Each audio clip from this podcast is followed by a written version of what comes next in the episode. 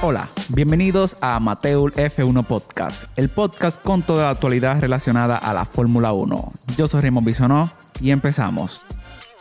Durante este parón veraniego, nosotros hicimos una promesa que íbamos a hacer contenido, a crear, eh, a hacer podcast. Cumplimos, no nos fuimos de vacaciones. Yo estuve muy tentado de irme de vacaciones, irme con los tigres y quedarme acostado en mi casa. Pero la fórmula es un deporte hermoso y no deja de crear noticias y farándula. Pero más que todo eso, hoy nosotros vamos a, o sea, vamos, tenemos un tema ahí que, que salió hace varios episodios, eh, que fue un poco interesante, y fue de los nombres que Vettel le da a sus vehículos, a sus coches de Fórmula 1. Oye, sí. Un poco extraño, porque de la alineación actual, para mí es el único piloto que yo conozco que le da, eh, que se que cada año va y le da un nombre específico a cada, a cada vehículo. Yo, de hecho, creo que había una entrevista que le hicieron que él agarraba, se iba con los mecánicos, hacían una cena. Eso está como sexy. ahí. Mira, este, yo creo que se siente más como una tal. Bueno, pero entonces, eh, como ya hicimos una introducción, Vettel em, es uno de esos pocos pilotos que le da nombre. Y tú sabes que él dice que como tú, o sea, como tú estabas mencionando, que es una forma de sentirse más apegado al vehículo. Y en lo que yo estaba leyendo era que todos los nombres que él le ha, que él le ha dado son femeninos. Y él de, parece que en una entrevista estaba mencionando que él estaba mencionando como que, hey, sería un poco extraño que sea un nombre de, de, un hombre. De, que Hamilton. ¿Tú te imaginas que Dave? Eh, eh, mi vehículo se llama Dave. no, no, no, no, Son nombres bonitos. Claro.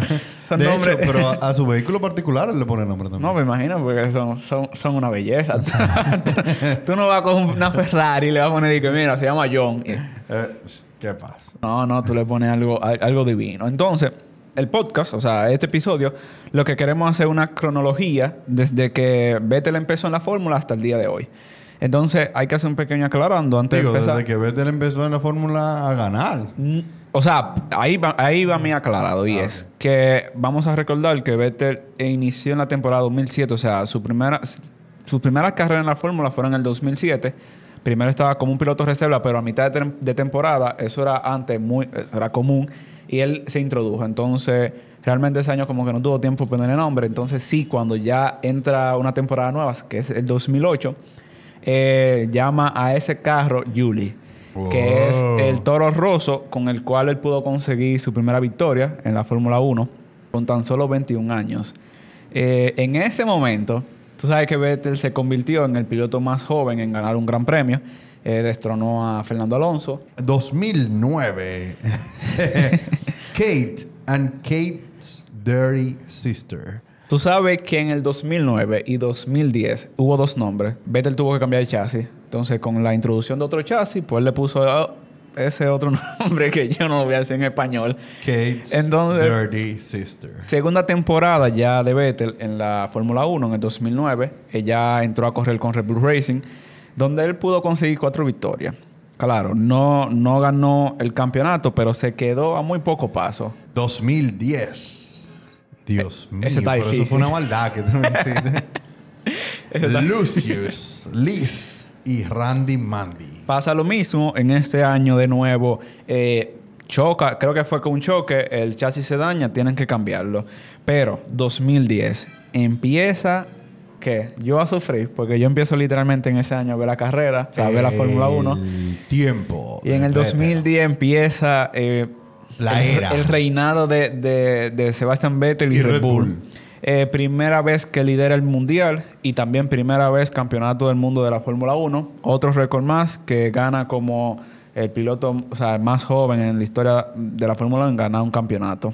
Aquí ya después no hay mucho que decir. Del 2010 al 2013. No, no, no. Cuatro no, Por lo menos los nombres. Decimos los nombres. Claro, claro. Ok. En el 2011 teníamos a Kinky Kyle. Que eh, se confirma de nuevo otra vez campeón del mundo. Este año sí arrasa. Eh, gana 11 carreras eh, ese año. Y que estilo el burnout que hizo Verstappen el otro día. Ya lo sabe. No, no. Ese año... Una paliza.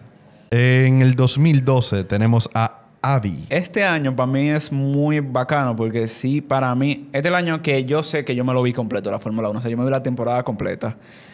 Y ese año... Te dolió Brasil. Ese año sí, ese año... Eh, Alonso no tenía un carro bien, pero Alonso sacó lo mejor de sí.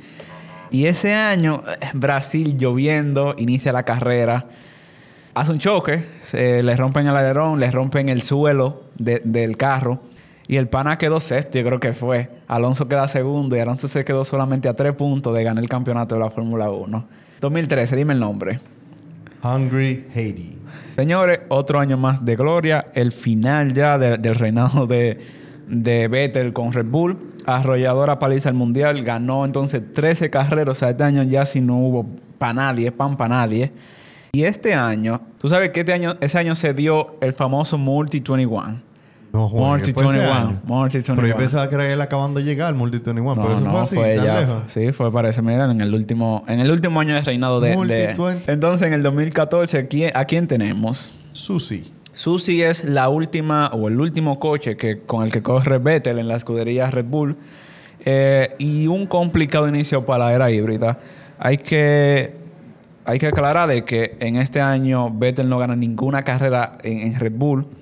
Y también tú sabes que pierde con su compañero, que perdió con Daniel Ricciardo. Daniel Ricciardo se montaba en el vehículo nuevo. O sea, para mí, porque Weber se, se retiró de la fórmula, entra Ricciardo y Ricciardo le rompe, Su cabeza. por no decir otra cosa. Su cabeza. Sí, sí. Entonces pasamos al 2015.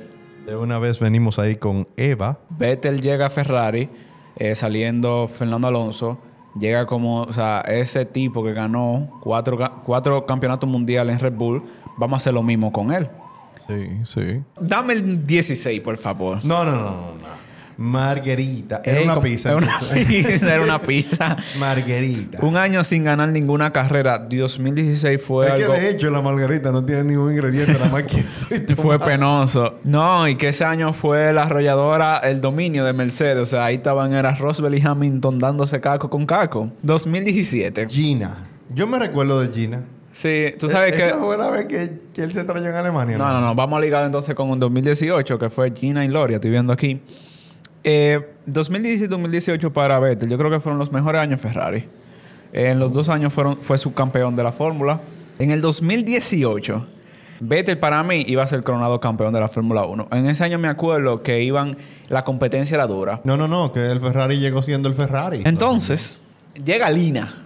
2019. Te quité... Me, me emocioné tanto que dígate el nombre. Bien hecho. Lina. Lina. Llega el nuevo talento. Eh, el Llega, eh, ¿cómo fue que yo le llamé en el otro episodio? El predestinato. Llegó, a la sí. Form- llegó a la Ferrari. Yo quiero investigar eso en italiano porque. Charles Leclerc. Charles Leclerc se la puso difícil. Me acuerdo yo en la primera carrera ya estaban pidiendo en, en Ferrari que, que lo dejara pasar. Pero en este año ya se veía un Vettel cabizbajo. Alemania parece que le dio muy duro a nivel emocional, no a nivel físico. Em, y en esta temporada, eh, más consigue una sola carrera. O sea, solo, gan- solo ganó una carrera y me acuerdo yo que fue en Singapur. Sí, en ese año también los Ferrari fueron abajo. Ah, esa fue la vez que él se encojonó y dijo. Perdón. No fue que se dijo, no fue que se "Óyeme, quilló, Soy yo el que voy. pero en Que la no estrategia eh, le benefició un poco más a, a Vettel y entonces Leclerc tuvo que entrar, entonces ahí fue que vimos, hay una, esa foto sí quedó heavy, de Vettel reivindicando de nuevo y dándole el signo de, de Ferrari, que él volvía, pero más nada, esa fue la última carrera que ganó Vettel en Ferrari. Entonces 2020... Lucila. Un año difícil para Vettel, ya tú lo mencionabas, lo vimos en Drive to Survive. Llegamos a la última, al, al último vehículo de, Ey. de, de Vettel. un fun fact, ah, un fun fact de una vez. ¿Cuál? Ya ni siquiera en italiano, o sea, son No, en no, inglés. Se fue, se fue a británico y se Honey fue. Rider. Ronnie. O sea, ahí Dios estaba mío. como con Richardo. Es por inspirado en la primera chica Bond. Sí, de Perdón Dr. que te No. lo quité, pero No, es que no. tiene todo el vínculo del mundo porque es un Aston Martin. Ah, ey, pero Ah. ahorita fue Ah, se a llamar estrategia. DB5 entonces. No, ahor- ahorita fue estrategia también Aston Martin y cosas ahí para ligarlo. no, no, no. no. ¿Tú no crees? Los nombres son... Sí, sí. Entonces, nada, señores, esto es Amateur. Allá estaremos.